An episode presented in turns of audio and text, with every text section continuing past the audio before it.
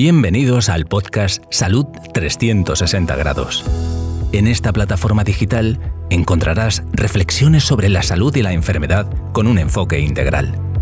Es decir, vemos la vida humana desde una óptica multidimensional, integrando el área mental, emocional, física, espiritual, social y vocacional. El podcast despliega una serie de pensamientos y consejos con una visión de la vida en 360 grados como quien mira un reloj de manecillas que marca el tic-tac de cada día. Dado que el nivel del estado de salud de una persona es extremadamente complejo, el doctor Solís nos ayuda a descubrir y corregir factores determinantes de la salud. Cada semana nos invita a oír pensamientos, reflexiones, temas de actualidad y entrevistas con el objetivo de mejorar la calidad de nuestra salud.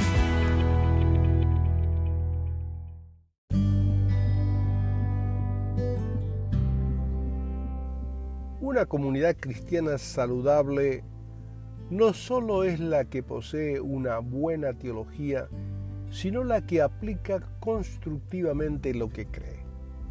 Se considera saludable cuando mantiene una relación armónica a todos los componentes de la comunidad de fe, no solo a lo religioso espiritual, sino también a los aspectos intelectuales, lo físico, lo emocional, lo social y lo institucional.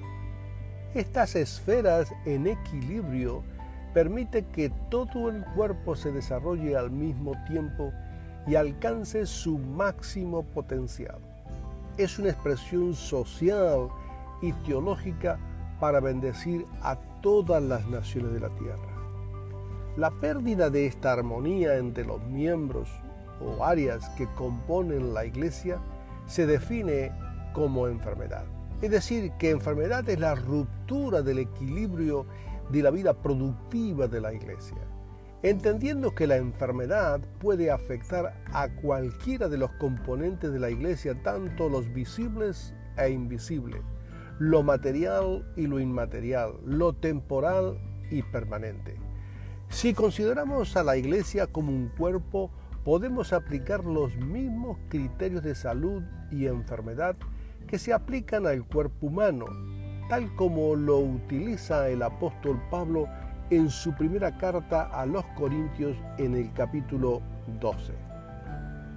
Un grupo de enfermedades que quiero utilizar como analogía, como un ejemplo, como un modelo en el estudio de la salud y la enfermedad en la vida de la iglesia son las que se conocen como las enfermedades autoinmunes.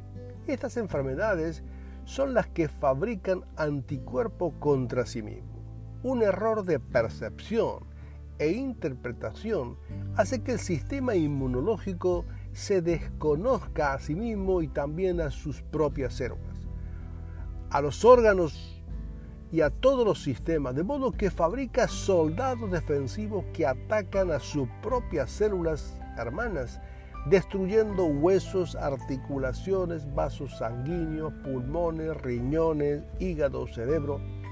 Este error no es comprendido completamente porque el sistema inmunológico está diseñado para identificar agentes agresores externos y así crear un sistema defensivo para preservar la salud de todo el organismo.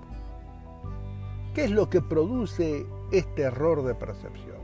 ¿Cómo es posible que el organismo se desconozca a sí mismo? Estas preguntas han dado mucho que hablar, escribir e investigar para intentar descubrir qué le sucede al complejo y sofisticado sistema de defensa del organismo para desconocerse a sí mismo, ver a sus células hermanas como enemigas y peligrosas para su vida.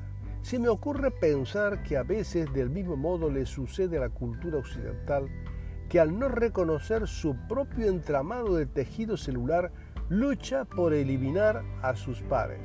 Es como si socavara sus propias raíces y su fundamento e historia. Si juntos pudiéramos percibir como miembros libres de un mismo cuerpo, alcanzaríamos el estatus de iglesia formada por miembros diferentes, pero bien concertados los unos con los otros. no llamaríamos apresuradamente profano o impuro a los que conocen a Dios desde una faceta diferente, porque al fin y al cabo todos conocemos parcialmente a Dios y todos, absolutamente todos, estamos en reconstrucción y necesitamos una dosis adecuada de humildad para reconocer que todos nos necesitamos. Así alcanzaremos la gracia de Dios para demostrar nuestra unidad. Sin duda esta es una lucha ardiente por mantener la fe heredada en el eje de la verdad y el propósito de Dios. Esto es una sana doctrina que se esfuerza por mostrar y convencer al mundo de la necesidad de recordar siempre el encuentro de lo humano y divino, que comenzó en el pesebre de Belén y que no solo celebramos lo que creemos, sino también lo que vivimos. Un signo y señal que nos recuerda el interés de Dios por la humanidad. Solo así quizás podremos recuperar una teología práctica armónica y funcional, es decir, una fe sana, plenamente capaz de construir una verdadera civilización que nunca olvida el auténtico sentido de la Navidad. Feliz Navidad 2021 a todos nuestros oyentes y seguidores.